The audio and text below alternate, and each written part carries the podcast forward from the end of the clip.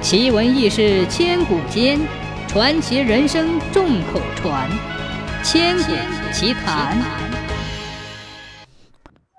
从前有个商人，他不但家底厚、本钱充实，而且喜欢鸟兽，懂得鸟兽的语言。他和妻子儿女们一起住在一个小乡村，养了一匹毛驴和一头水牛。有一天，水牛来到毛驴的厩里。看见毛驴全身刷得干干净净，躺着养神，舒适安闲。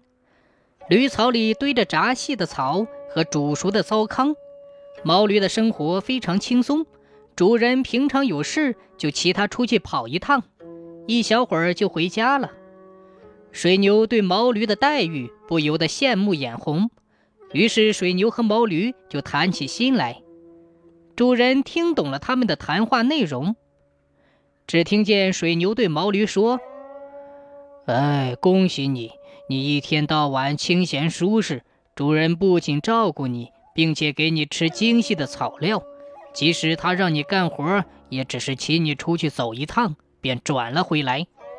而我一天到晚的劳碌，做完田地里的活，晚上还要在家里推磨。”毛驴却说道：“哎，你呀。”农夫牵你到田里的时候，你不要他给你上套，你只管跳。他要是打你，你就滚到地上不起来。要是他牵你回家，你什么东西也别吃，装出疲惫可怜的样子。你只需绝食三天，就可以不用干重活了，像我一样过安闲的日子。当天夜里，水牛果然只吃一点草料。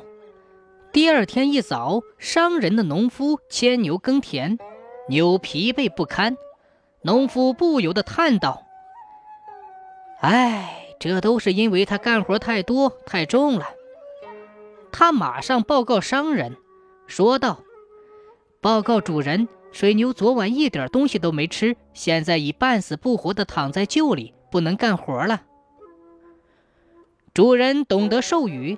当然明白是怎么一回事，就对农夫说：“哈哈哈，去吧，叫毛驴代替水牛耕地就好了。”毛驴耕了整整一天地，到傍晚才回来。水牛对此感激不已，因为有了毛驴的代劳，叫水牛休息了整整一天。可毛驴却懊丧极了。次日清晨，农夫照例牵毛驴去田里继续耕作。很晚才回家，毛驴的肩头磨破了，累得有气无力。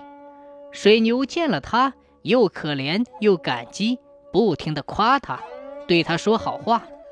毛驴哀求叹道：“哎，这下主人可要叫我一直干到底了，我这不是自找苦吃吗？”然后他对水牛说：“我要提醒你，主人说了，水牛起不来。”不如把它送到屠宰场宰了吧！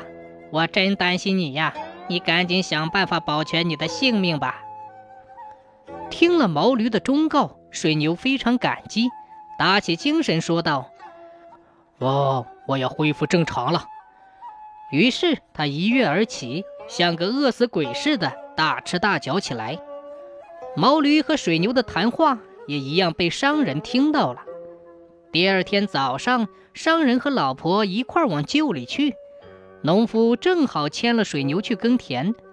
水牛一见主人，便抖擞抖擞精神，甩甩尾巴，显示出快活精壮的样子。商人见了，不禁哈哈大笑。他老婆莫名其妙问道：“你笑什么呢？”“哈哈哈哈，这是一个秘密，但我不能泄露，因为这涉及鸟兽的对话。”一旦泄露出去，我就会一命呜呼的。我不管你的性命，但你为什么发笑？你必须把理由告诉我。我不能泄露秘密，因为我怕死。你肯定是在奚落我。商人的老婆唠唠叨叨，非要商人讲出发笑的原因。商人难以忍受，只好决定把这些对老婆讲。他叫儿子去把法官和证人请来。决心当众写下遗嘱，然后把秘密讲出来，就死掉了。他不愿老婆受委屈，因为他老婆是他叔父的女儿，也是孩子的母亲，所以他只好牺牲自己的生命。他一向宠爱她，何况已经活了一百二十多岁。当时他请来亲戚、朋友和邻居，向他们说明了自己的情况。他把鸟兽的对话泄露出来，生命即刻终结。当场的亲朋好友纷纷劝说他妻子说：“你还是放弃这个要求吧。”否则，孩子就会失去父亲，你没了丈夫。不，我不放弃，不管他会怎样，我都想知道这个秘密。他固执己见，亲友们不由得面面相觑，无话可说。这时，商人站起来，离开亲友，前去沐浴。他准备好要泄密而死。他家养了一条狗、一只雄鸡和五十只母鸡。经过鸡棚时，他听见那条看家狗用责备的口吻对雄鸡说：“主人要死了，你有什么高兴的？”雄鸡问：“这是怎么回事？告诉我吧。”狗把有关的一切的来龙去脉说了一遍。雄鸡听后说道：“主人这样想不开呀，像我有五十个妻子，想不要谁就不要谁，主人才不过一个老婆，就管教不了了。”他应该折几根树条，把他关起来痛打一顿。即使打不死他，也得叫他认错悔改，再不敢为所欲为。